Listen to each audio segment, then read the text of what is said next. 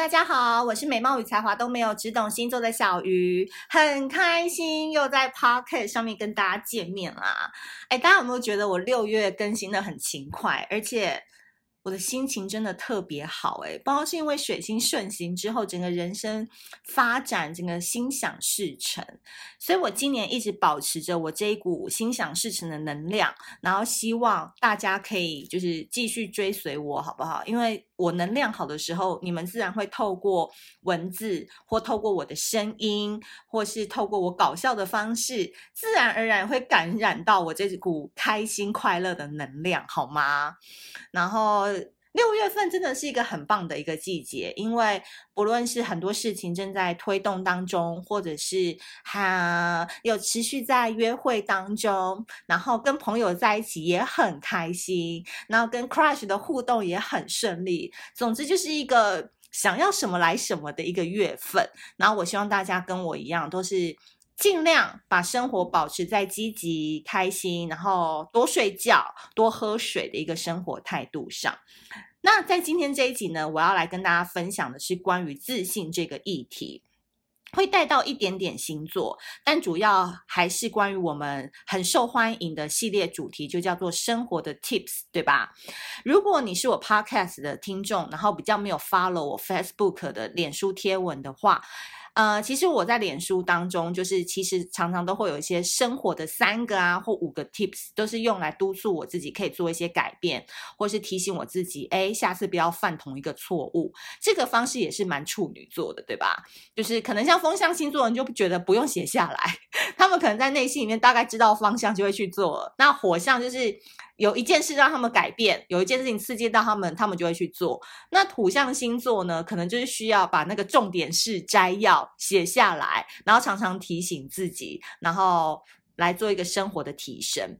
那我今天要讲的是关于自信这个议题。那从一档节目，我们先开始聊好了。最近啊，在大陆有一个节目还蛮好看的，叫做《毛血汪》，听起来好像是什么鸭血组合，对不对？不是，它是叫做“毛”是毛不易的“毛”，“雪”是下雪的“雪”，“汪”是汪小菲的“汪”。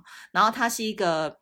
谈论呃人生主题的一个谈话性节目。那在六月份有一集的主题是毛不易，大家应该知道他是一个大陆天秤座的一个歌手。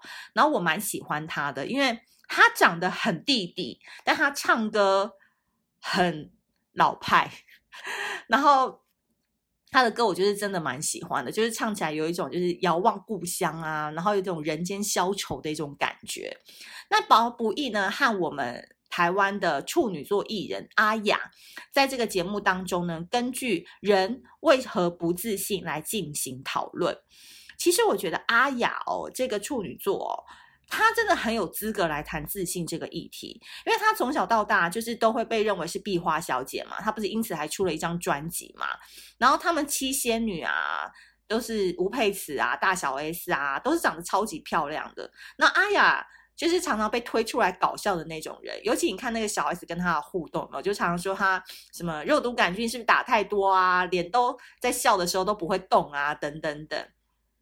那长期大家就会觉得阿雅好像就是一个，嗯，不会说不红，但是你也会觉得说他好像就是一个平平稳稳在发展的人，然后你可能也不觉得他有特别的漂亮或特别的亮眼，淡淡淡淡淡，好久成瓮底。我觉得阿雅真的就是你知道，我觉得是在蔡依林啊、王心凌之后，也很值得观察的一个处女座艺人，所以我现在都在观察她，因为她这三年哦，在节目的表现哦，她在大陆哦，真的是节目接不完呢，因为她以知性的气质开始慢慢闯出一片天，然后比如说她在小红书上面就常常倡导，因为她吃素嘛，然后她热爱做环保。等等的一些相关他喜欢的东西，他就慢慢的去宣传、去宣导、去推动，而且我觉得他真的有做出一片天，所以我觉得讲比较白一点，我觉得他算是大器晚成型的。那我觉得他在谈自信这个议题的时候，他没有像大 S 那种很霸气女王，有没有？女王语录有没有？阿雅反而就是用这样子的方式去陈述的。他说：“当我不自信的时候，我常常都会先问问我自己。”我为什么要不自信啊？我那一股不自信是因为我跟别人不一样，还是我太在意别人的眼光？他其实，在节目当中还有讲很多啦。他的意思是说，其实世界上每一种人都有，所以每一个人都不一样。你不要去要求你自己要跟大众所流行的那种美是一样的。只要你一直把你自己独特的那一部分发展出来，自然而然就会有一群人是非常欣赏你的。然后他从不断反复的自问当中，他去面对自己的负能量。那这个简化跟自问自答的过程，其实就蛮处女座的，我觉得。因为其实每一个处女座，他都有人生的一个回圈，在小时候一定都有。你说那种不自信的处女座，他长大以后就是要一直避免自己掉进那个不自信的回圈。那过于自负的处女座，可能在某一个时间点他踩过坑，所以他一直要提醒自己不能再那么自负，他要谦虚一点。反正那个回圈，他就是一直要想办法去脱离就对了，避免重蹈覆辙。那有一天呢，就是端午连假的时候，我就是跟我朋友去喝酒嘛。然后我们在喝酒的时候，我就跟他们说，其实大家好像看。在台面上的 KOL 啊，或公众人物等等，好像看起来都很自信啊，很光彩亮丽啊。可是我从以前过去是幕后的记者，到慢慢现在可能就是要面对公众的时候，会发现哦，我大概可以体会那种不自信的感觉是什么了。因为比如说，像我们并没有一个很持续稳定的收入，就是我们可能要想办法去增加自己的能力，或是。开发多种赚钱的管道，因为我们没有在上班，没有说每个月哦固定有五万块的薪水进来，我们反而有点像是，我都我说我自己啊，没有说别人，有点像是那个称斤称两的猪肉哦，放在那个市场当中，让大家去看看你的价值现在是值多少钱，然后大家愿意花多少钱来买你的内容，来嗯来评断你的这个价格等等。我跟你讲，当我们想到这一面的时候，我们会觉得市场其实是非常残酷的。但是，如果你心脏不够大颗的话，我真的建议就不要走面向群众的工作。这一点是我真的很肺腑之言的一件事情，因为。就前阵子我也是就跟我的 crush 聊天嘛，然后他就跟我说：“你现在到底红了没？”他就说：“人家什么狗仔小葛啊，现在就因为讲汪小菲的事情就一炮而红。”他说：“你看看你现在在干嘛？”就开始唠叨我，你知道吗？然后我就想说：“算算，我不想跟他这种低俗之人交谈，就是他根本不懂，我就一步一脚印如何走过来的。”因为我觉得爆红真的超可怕的，真的，我觉得人生最可怕的事情就是爆红。就是我真的从我小时候看到很多人爆红之后，然后他没有办法接受突如其来的掌声，然后他没有办法接受他突如其来的人生不自由，他没有办法接受突如其来大家开始去挖他的黑历史，挖他的过去，然后开始评论他什么什么，然后就瞬间红之后就垮台就不见了。对，就是这样。所以我觉得爆红这件事情，真的就是要累积到某一个时间点，然后你突然红了，哇！你前面累积的那些心理素质，你才能拿来做你往后就是去对抗那些公众舆论的一个坚强的后盾。比如说像王心凌，她可能在过去我觉得十几年当中，她并没有像比如蔡依林啊，或者是张惠妹啊那种真的超级大名大放。可是她最屌的时候是，他一年可以出三张专辑。然后每一张专辑都是超过百万销售，可是他出完之后，他就说他要暂停休息，他就去美国进修。所以你知道，就是站在公众舞台的人，包含我们像我们要写文章的人，当我们在一直不断的输出的时候，其实是一个很内耗的事情，因为你要一直传达一些你认为的价值观，你认为你想要讲的事情，你认为希望。嗯，也不是说我们一定要让你觉得，哎，一定要跟我们一样，而是我们本来就是在表达我们认为的体验的生活的方式的时候，其实就是要一直输出嘛。但是这就像水啊，一个水缸的水一直不断的被舀出来的时候，你没有水再放进去，你总有一天会被掏空的。所以我一直觉得说，人生真的不要求快，而是要求稳。就是你们不论是你们今天是上班族，或是你是哪一个行业，听到这一集的时候。就是你不要去追随，就大众觉得要的那个速度。假设现在世界进行的速度是一百公里，可是你就是五十公里，慢慢走，慢慢走，慢慢走，你就去走你，然后一路上看看旁边的风景啊，去采采隔壁的野花啊，去吸吸别人的蜂蜜啊，等等，就是你去做一些快慢快慢的调停，我觉得这样子反而是一个比较稳，然后你也会比较心安的一种方式。但老实说，我也是会有点不自信啊，因为我那时候就跟我朋友讲说，像我现在大概三十几岁啦，所以基本上我过了一定年龄之后，我就已经不想再讲我年龄了。然后就跟他说，其实我也会担心说。因为我也是会看那国际新闻跟财经新闻嘛，我就觉得现在经济状况好像真的也不是很好，然后我也不太知道说四十岁的我会变成怎么样。就比如说像我们这种论斤论两在市在市场上拼搏的人，那我们三年后我们会在哪里？然后也会有点不安全感。那我。陈述的那个对象以前是我的同事，然后她是一个天秤座的女孩，然后我很喜欢跟她一起聊天，因为我觉得每次聊天我在她身上都可以获得很大的肯定。然后她就跟我讲说：“哎，其实我觉得你这样子想很好，哎，你看人家都会讲话，我就喜欢跟这种人在一起。前面先给你肯定句，不会否定你，有没有？”她就说：“哎，我不是跟你说，我跟你工作的时候都觉得你很自负。”然后当时很嚣张嘛，就是做什么事情都很用力跟过头。但是我后来过几年再遇到你，然后你在做小鱼星座的时候，我觉得你的个性已经改很多了，就是完全就是跟之前个性是不一样的人。然后你反而更知道怎么去经营自己。然后他就说，从他的角度来看，他觉得我好，我本人就是在他们的眼中已经算是一个很厉害的人了。这是他讲的，不是我讲的哦。因为我可以做自己喜欢做的事情，然后因此还可以赚钱，然后因此还有一群愿意跟着我一起工作的朋友，然后也收获了不少的粉丝，包含你们，就很谢谢你们。所以他觉得我已经很厉害了，好像也不太需要去担心未来什么的。但是我还是不满足，就是我还是会担心着未来这样子。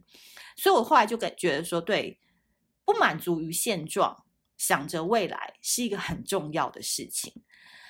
然后，但是这个问题是无解的，好不好？这是问题无解的。这个只是在你喝酒的时候，你偶尔可以拿出来跟朋友聊聊天啊，谈谈心的一个想法。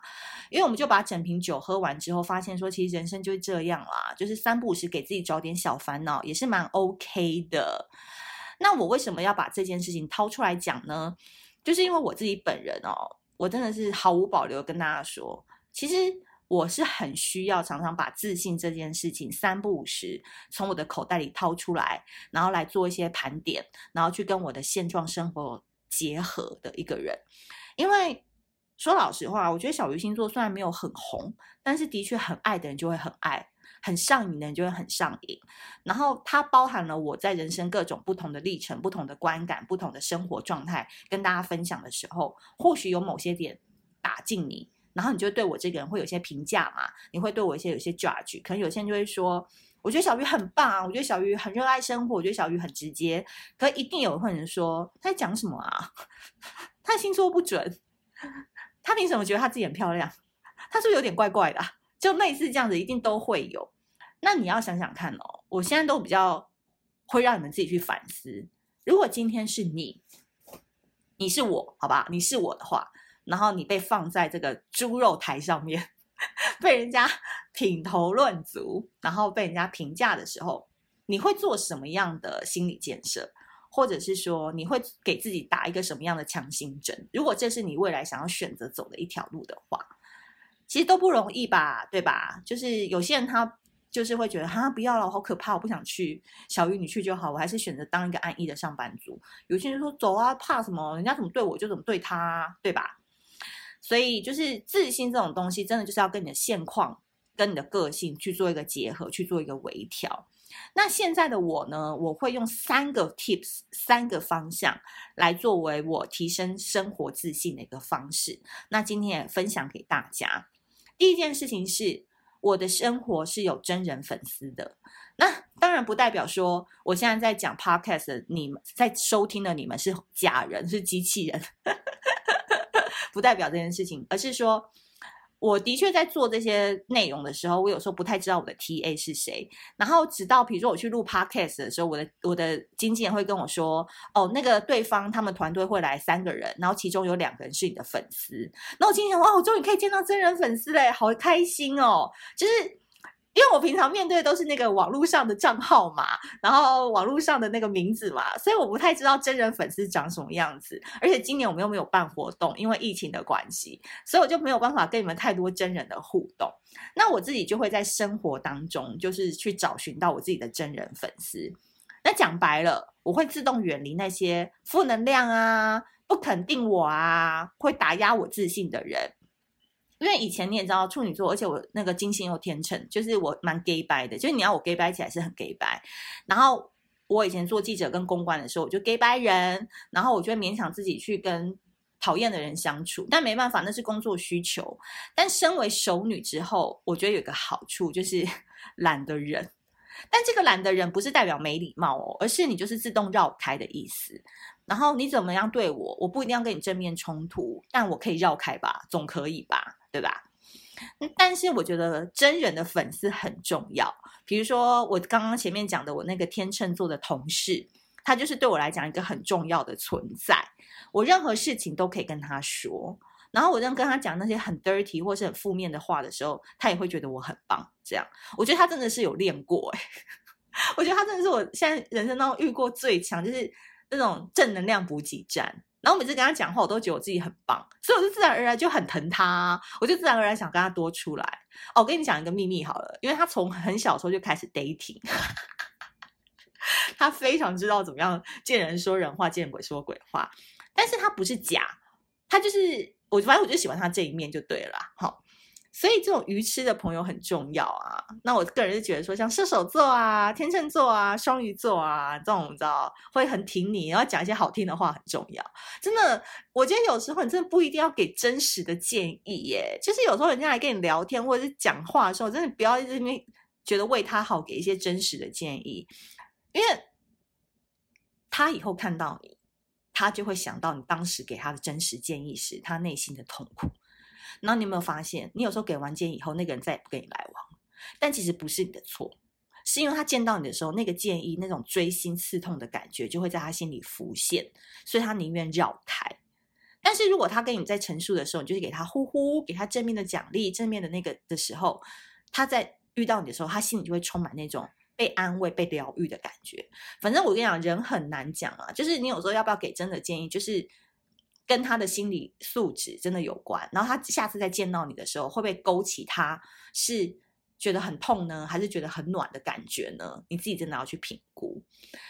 第二件事情是，不自信的时候变好看是妙招。我就有个巨蟹座的女朋友，她最近瘦了十三公斤，因为她今年七月就要满四十岁了。然后呢，她就跟我说，她瘦了十三公斤的原因是，他想要在四十岁的时候开始用美貌过活。我觉得超棒的，因为我觉得任何能够减重超过十公斤以上的人，他的上半身其实就已经结束了。他瘦下来之后，完全是一个全新的。第二人生，所以我觉得这种共感哦，真的会影响身边的朋友。我发现我身边所有我们团队也是啊，我朋友圈也是啊，三月份开始都在偷偷的减肥。我真的跟你讲，这个夏天真的，你三月不减肥，六月徒伤悲。现在已经六月多，可能六七月，我们在听到这一集的时候还在吃啊，你们。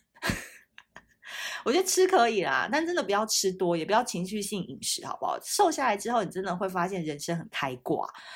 然后呢，就是一六八嘛，他们都一六八重度爱好者。那像我自己个人，是因为我的时间比较能够自己掌控，所以我一天大概吃个一餐半，我就觉得差不多这样子。但因为我本人很爱喝酒，大家都知道，就很坚持喝酒，所以有时候你要调配一下热量，有时候还要把热量分配给晚上的喝酒这样子。然后每次大家出来，就会发现整个团体的颜值越来越高，我就觉得蛮开心的，你知道 给白人拍线动的时候，觉得自己很好看，这样，所以无所谓。当你人生你觉得心情不好的时候，如果你本身很瘦，你不需要减肥的话，你就去做一个其他让肌肉更结实啊，然后做一些下半身的运动啊。我觉得就是做运动，或者是动起来，或者是有一个目标去追寻。比如说，你就是想要改变个造型，或者是说你就是想要让自己的屁股再翘一点，所以你开始练抬臀的运动，单向的都 OK，就是变美、变好看、持续的成长，我觉得是很棒的一件事。最后一个呢，是拥有两个以上的选择，避免卡关。嗯，我我我我该怎么说呢？就是我觉得我长期就是一直在讲这件事情，但能够认同的人就认同啦。我觉得不认同也没有关系，但你可以运用在其他生活方面上。但我主要讲的还是关于人际关系跟感情，好不好？大量约会，大量与人来往，大量的拥有不同领域的朋友，会让你的生活频率保持在一种不同的刺激当中。我觉得这是累积经验值最快的方法。我觉得人哦，如果真的只喜欢一个人，吼，如果只在意一段关系，或是心里只住一位房客的时候，往往都会逼死自己。但我我讲真的，不不局限于恋爱哦。我觉得有些很容易也会在那边友情当做感情在培养，就是有时候友情也会有嫉妒啊，为什么他跟他现在变比较好？哦，为什么他们约都没有约我？或办公室有没有小圈圈、小团体？就是发现自己开始被排挤了，什么什么的，就很多这种单向的一对一时，就很容易在求而不得，或是内心没有被满足的时候，会有无比的失落感，或是丧气，就会开始产生不自信。那个被讨厌的勇气啊，那本书里面最大的核心就只有一件事情，就是人永远最大的困扰就是来自于人际关系，对不对？因为人是群居的动物嘛。你小时候受过排挤，你受过友情的痛、友情的苦，你我跟你讲，你未来还是会遇到啦。这就是人生一辈子的课题，也不代表现在小鱼讲的好像多自信，然后下次自己遇到的时候不会怕，也是会怕啊。所以常常要。重新复习，重新盘点，重新规划嘛。那我个人就觉得说，比如说你的生活可以拥有喝酒的朋友、谈心的朋友、讲事业的朋友，或者是你的生活可以每一个月去另外一个城市住个周末，跳脱原本的生活圈，感受一下不同的城市风格。我觉得讲白了，就是不要让自己的生活太闲，闲到只会在意的。在意对方的表现啊，回讯息的速度啊，或者是他们怎么都没约我一起吃中餐啊，等等。所以啊，喜欢一个人太累了，真的喜欢十个就不会累了。所以以上呢，就是我近日的心得报告。那也希望大家可以告诉我，你都是怎么样增加自信的。那今天不免俗呢，一样强行置入一下，就是因为我在这几集的 podcast 当中，真的要呼吁所有小仙女不要放弃这一次的机会，因为这次是我们从四月一直等到呃六月份才开团的国内知名的保健食品最大品牌之一。你姿美德终于跟小鱼星座合作了。那我们这次出的这个系列是少女感系列，当然少女感也会让你增加很大的自信。那少女感就是有胶原蛋白饮、胶原蛋白粉，还有让你好眠的芝麻素，这一点非常重要。你睡饱了，你精神好了，你就发现你很多事情不再那么 care 了，因为你更有精力去。交结交不同的朋友，去吃不同的饭，去约不同的会，对吧？那胶原蛋白这个补充非常的厉害，相信就可以看资讯栏喽。那我们下次见，拜拜。